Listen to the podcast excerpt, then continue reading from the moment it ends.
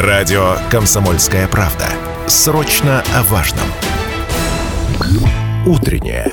Информационно-развлекательное. Немного освежающее. Настоящее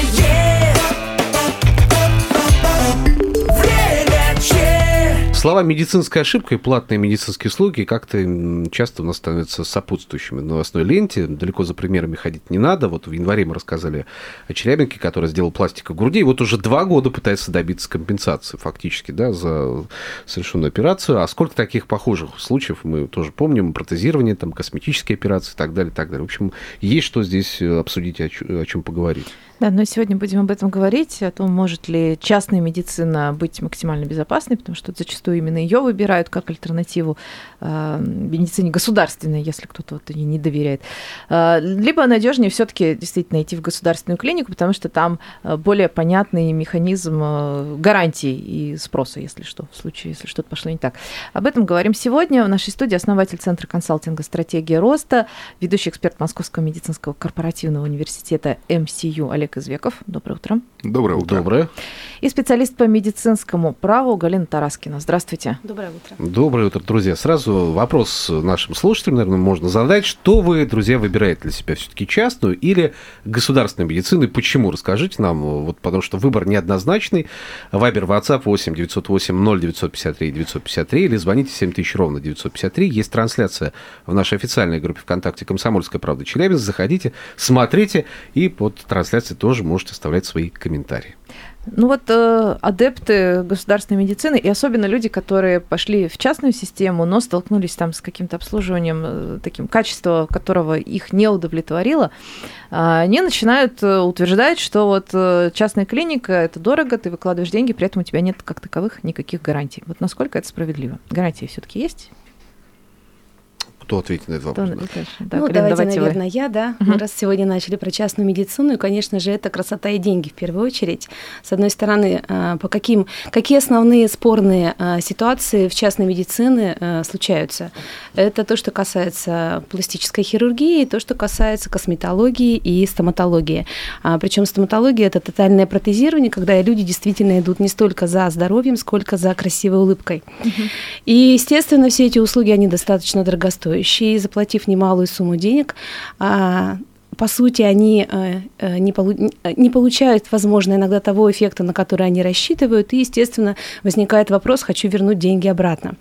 А, есть ли какие-то гарантии? Ну, гарантии у нас что для государственной, что для частной медицины установлены законом о защите прав потребителей. Надо сказать, что государство в этой части очень позаботилось о пациенте, и клиника как раз-таки находится в менее выгодном положении, что касается финансовых там, штрафных санкций. Потому что если пациент обращается с претензией, а, претензия не удовлетворена, но в судебном порядке будет установлено, что она обоснована, то клиника в этом случае попадет на неустойку за неудовлетворение претензий в срок, а, попадет на штраф в размере 50% от присужденной суммы, и плюс еще будет компенсация морального вреда. То есть, если мы говорим о законодательном, а, скажем так, да, там, защите пациента, то в этой части все хорошо. Второй вопрос, а всегда ли есть недостатки оказания медицинской помощи?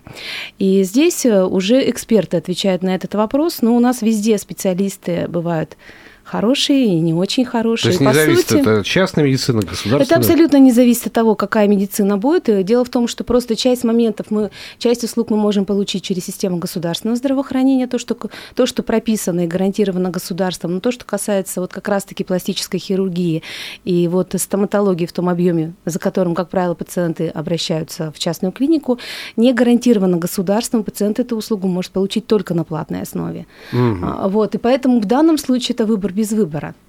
Хотите красивую грудь, идите в частную Хорошо, клинику. подождите, но когда я прихожу в частную клинику, я заполняю документики, каждый раз перед приемом пишу там, да, согласен на какие-то опера- оперативные вмешательства, о последствиях предупрежден и так далее, и так далее. В По государственной факту я что-то не помню, чтобы не я это писала, вот, Вот, где бы вы, то ни было. вот ведь это. этого не помните, Да. это не значит, что вы этого не оформляли. Так. На самом деле в государственной системе здравоохранения все те же самые Те же документы самые. подлежат оформлению.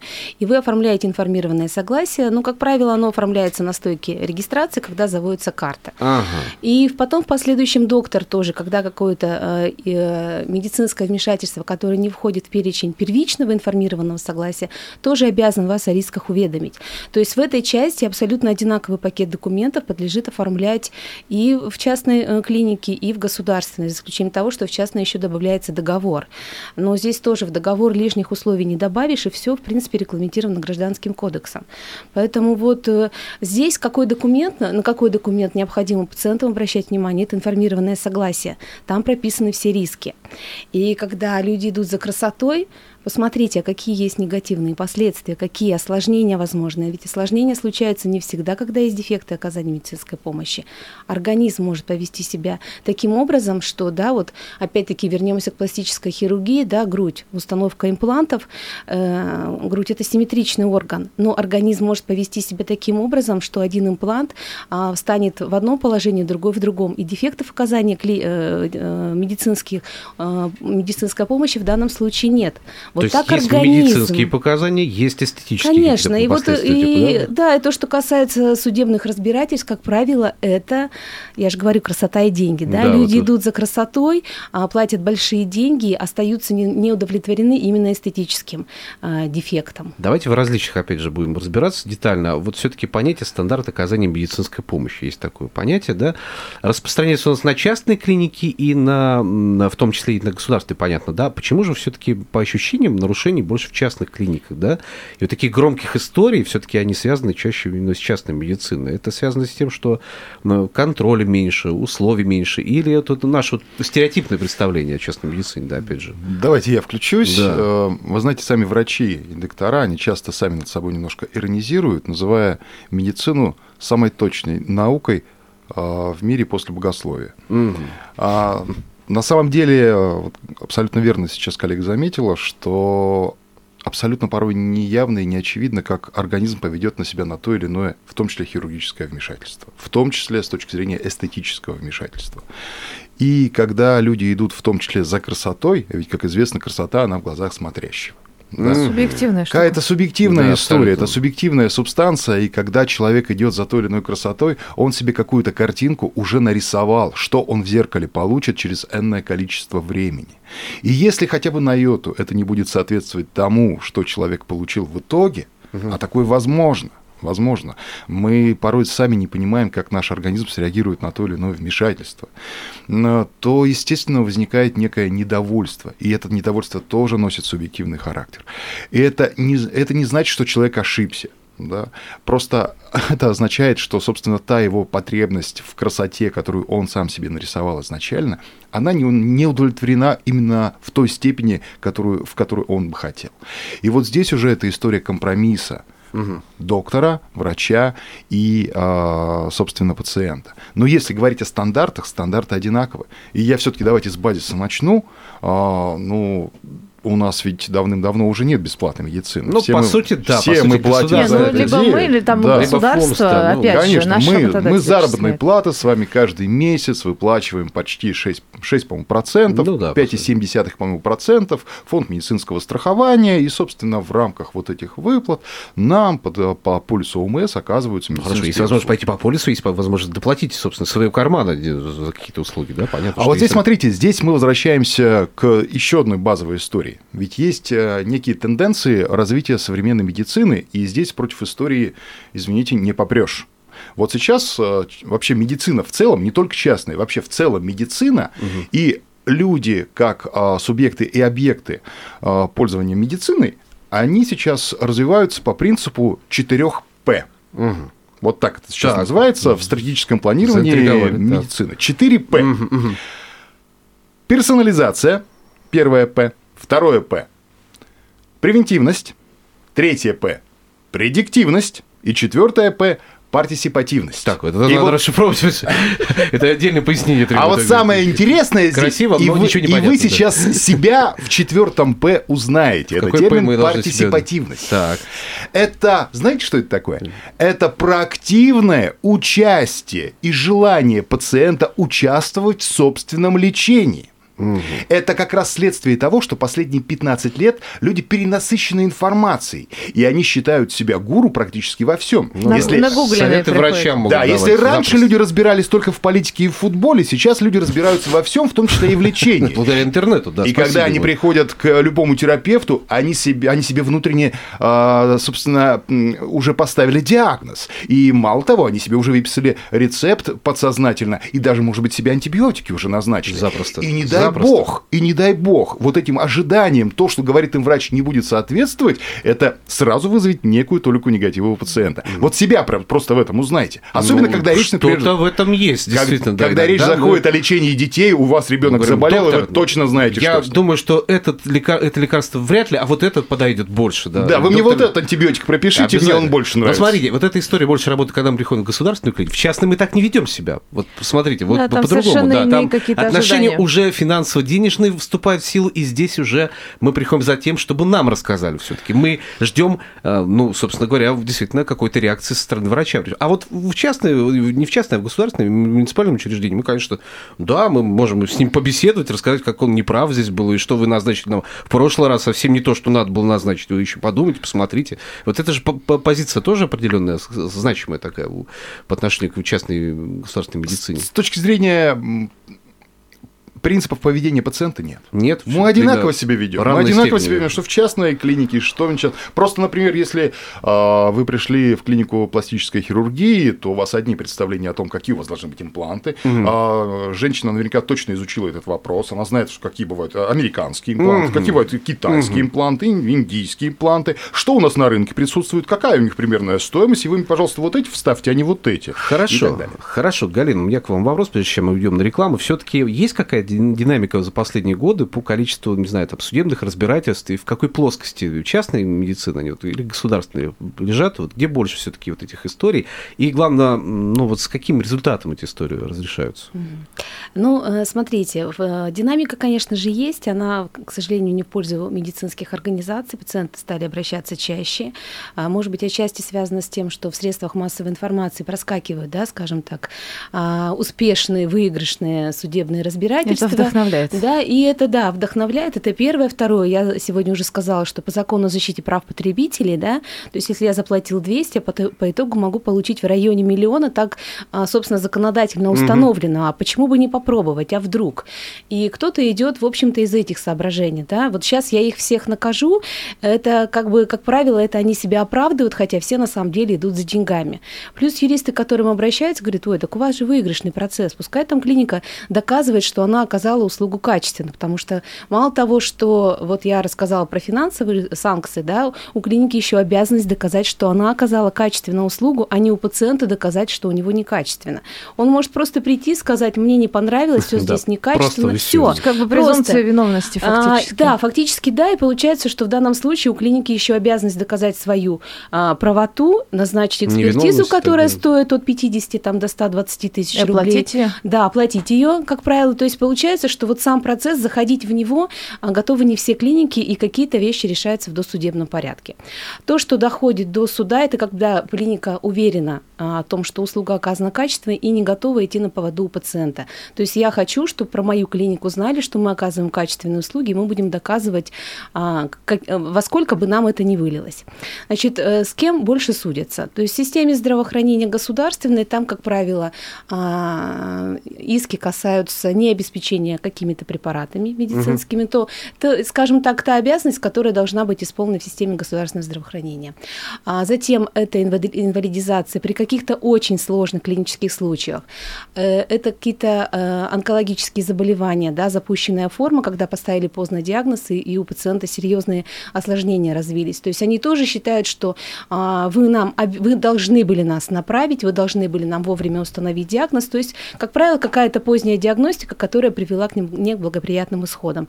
А в частной медицине это стоматология, дорогостоящая стоматология, пластическая хирургия, косметология, ну и офтальмология тоже встречается, потому что очень много сейчас таких э, модных современных операций по коррекции зрения, по замене э, хрусталика, и они тоже, зрение это же такой орган, да, когда мы все хотим видеть качественно, четко а, и без очков. И вот По сути, что касается, а, скажем так, э, выигрышных и проигрышных процессов, а, чаще всего клиники проигрывают хотя бы частично. Дело в том, что даже при небольшом недостатке сам факт нарушения права пациента на качественную помощь – это уже компенсация морального вреда. Давайте вот эти примеры тоже поразбираем немножко, но сначала прервемся ненадолго, Хорошо. потом вернемся Да, к разговору. давайте.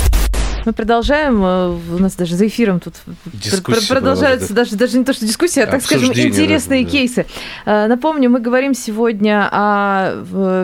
Сопоставляем частную и государственную медицину в разрезе того, э, что для клиента более безопасно, а если с безопасностью как-то вот не очень получилось, то где реально вернуть деньги, как-то компенсировать полученный вред. Ну, как, как выясняется, все, все не так просто и э, в любой сфере. В нашей студии, напомню, основатель Центра консалтинга стратегии роста, ведущий эксперт Московского медицинского корпоративного университета МСЮ Олег Извеков и специалист по медицинскому праву Галина Тараскина. Тут же вопрос еще доверия зачастую возникает. Вот какой медицине ты больше доверяешь, в принципе? Сегодня мы хотим спросить у вас, друзья, вот вы все-таки доверяете больше частной медицине, да, или государственной медицине? И почему? Может быть, у вас вот есть собственный пример, почему вы выбираете либо ту, либо ту Думаю, медицину? у каждого да? есть парочка Наверное, да, примеров, душесчипательных да. историй Расскажите в кармане. нам, да, Вайбер, WhatsApp 8 908 0953 953, можете написать, можете позвонить прямо в студию 7000 ровно 953,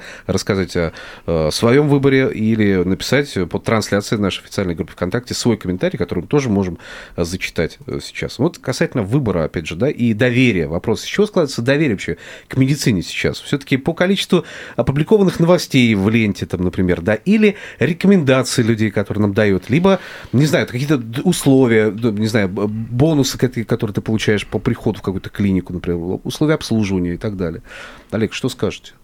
Вы знаете, коллеги, это, наверное, самая сложная субстанция частной медицине и вообще в медицине в частности. Это формирование доверия а, ваших клиентов, ваших пациентов. И, к сожалению, вот как раз-таки сейчас на волне а, роста рынка частной медицины, именно на это многие клиники, частные, в том числе медицинские центры, не очень обращают внимание. Но есть непреложные правила в маркетинговой стратегии, в любой пиар-стратегии любого бизнеса, а особенно такой тонкой субстанции, как частная медицина. Если у вас нет правильной, нормально выстроенной пиар-стратегии маркетинговой стратегии, если о вас нет должным образом ничего позитивного в паблике, готовьтесь к тому, что в паблике о вас появится негатив. Свято место пусто не бывает. И если вы не занимаетесь пиаром и маркетингом в частной медицине, значит, вами займутся ваши конкуренты. Потому что вы точно зайдете на чью-то поляну, вы точ... это уже точно не голубой океан, вы уже точно будете с, кем... с, кем-то... с кем-то конкурировать, а учитывая, что сейчас на рынок заходят, в, чем... в том числе на региональный рынок, заходят федеральные мастодонты с федеральными деньгами, будьте готовы к тому, что вас на этом рынке будут очень здорово, с вами будут очень здорово бороться по-настоящему, по-взрослому. И не надо потом обижаться на какие-то странные публикации, которые в тех или иных странных э, канал, телеграм-каналах появляются о вашей клинике. Надо этому противодействовать и надо разрабатывать качественную маркетинговую пиар-стратегию. Ну и плюс к этому, безусловно, уважаемые клиенты, пациенты, безусловно, нужно смотреть на бренд, на шлейф клиники, на образ этой клиники, на рекомендации врачей, на победы в самых разных престижных конкурсах. Вот, насколько я, насколько я помню, «Комсомольская правда» тоже там подводит раз в год итоги, выбирает Клиника лучшие, года, да. лучшие частные клиники. Конечно, Есть да. еще ряд премий про докторов и так далее. В обязательном, смотри, в обязательном порядке отслеживайте эти премии, потому что, уверяю вас, просто так клиники, частные клиники там не побеждают. Это огромная работа докторов э, в этих клиниках, которые принимают проактивное участие в работе и в том числе получают настоящие позитивные отзывы от своих пациентов. Ну, и докторов, и пиар-службы тоже, собственно. Конечно, да, все подытоживая, бонусы. подытоживая то, что вы сказали. Да, но а, вот доверие как раз раз вопрос доверия, который мы должны сформировать в рамках какой-то клиники, но с точки зрения, опять же, формирования доверия есть прецеденты, которые у нас случаются периодически, да, и вот Галина нам сказала о том, что действительно у нас зачастую пациенты чаще стали выигрывать вот эти дела спорные, судебные, да, разбирательства, но так или иначе они присутствуют. Вот все-таки перевес, опять же, повторяю свой вопрос, все-таки в сторону частной медицины или государственной есть понятие вот какого-то водораздела между ними по части именно вот таких судебных разбирательств и тяжб? Потому что у меня очень много примеров на слуху, когда люди жалуются на вот те массовые медицинские вмешательства, которые вы перечислили, это там стоматология, это пластическая хирургия и так далее, когда у нас э, поставлен на поток что-либо, за это берутся немалые деньги, но и качество от этого страдает. Все, что поточно, простите, это уже ну, называется вот уровень, э, э, ну, даже не middle level совершенно, да, уже ниже уровень получается, к сожалению. Вот так. Почему так происходит? Почему так? Ну, вот, наверное, знаете, из чего нужно исходить, да, кто платит? А если пациент платит, то, следовательно, когда он обращается в суд, он что просит? Оплаченные по договору денежные средства, и отсюда уже на эту сумму натекают штрафные санкции. Что касается государственной медицины, он условно получает ее бесплатно. У него нет такого права, как взыскать стоимость услуг. И, следовательно, все остальные санкции не, не на что накрутить. И а, у него вот остается вот, да. только компенсация морального вреда. И вот поэтому эти категории, они, они принципиально отличаются. То есть в платной медицине дорогостоящая услуга, и, следовательно, как снежный ком, все остальное можно донасчитать. В государственной медицине только компенсация морального вреда, а сумма которой значительно будет только в том случае, когда это инвалидизация, летальный исход. То есть это прям, когда что, действительно что имеются, да, а, действительно такие стоящие нравственные физические страдания, за которые можно попытаться что-то получить. У нас буквально минутка остается еще. А если говорить о том, что вот прозвучал тезис, э, что, мол, объем таких жалоб нарастает, да, в том числе в частной медицине, но давайте отметим и тот факт, что у нас и, в принципе, рынок частной медицины растет. растет. Он, по, он по России растет год году 8-10%, а если говорить про Урал, про Челябинскую область, он растет гораздо выше, 12, 14, 15% год году. Спрос велик. И, в принципе, растет, э, скажем так, интерес человека к своему здоровью. То есть, э, как если результат. раньше там пока что-то вот ты совсем не развалился, ты никуда не шел, сейчас все-таки вот наконец-то эти нормы здорового образа жизни и превентивного наблюдения, они как-то вот начали на нашей почве приживаться. В общем, водораздел частного государственного медицинского вмешательства в наш организм неоднозначен. Да, здесь все зависит от реноме э, профессионалов, которые работают в этой сфере. Это репутация клиники, обращаем внимание на эти вещи. Да. Ну и спасибо нашим гостям за этот разговор экспертный. Основатель Центра консалтинга стратегии роста Олег Извеков был и специалист по медицинскому праву Галина Тараскина. Спасибо большое. Спасибо. Спасибо. Спасибо. Всего доброго.